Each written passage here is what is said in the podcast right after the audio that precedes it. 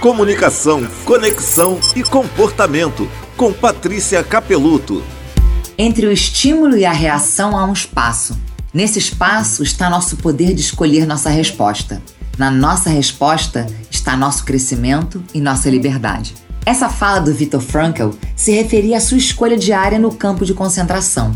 Diante dos estímulos externos de dor, medo e humilhação, ele escolheu focar no sentido de permanecer vivo, ao invés de sucumbir, independente do que acontecia do lado de fora.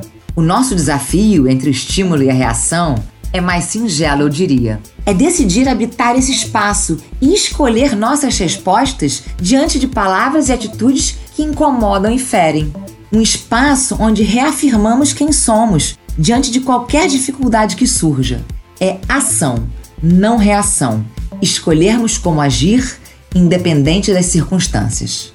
Você quer entender um pouco mais sobre comportamento? Me segue lá no Instagram, Patrícia Capeluto, que eu te mostro. Comunicação, conexão e comportamento com Patrícia Capeluto.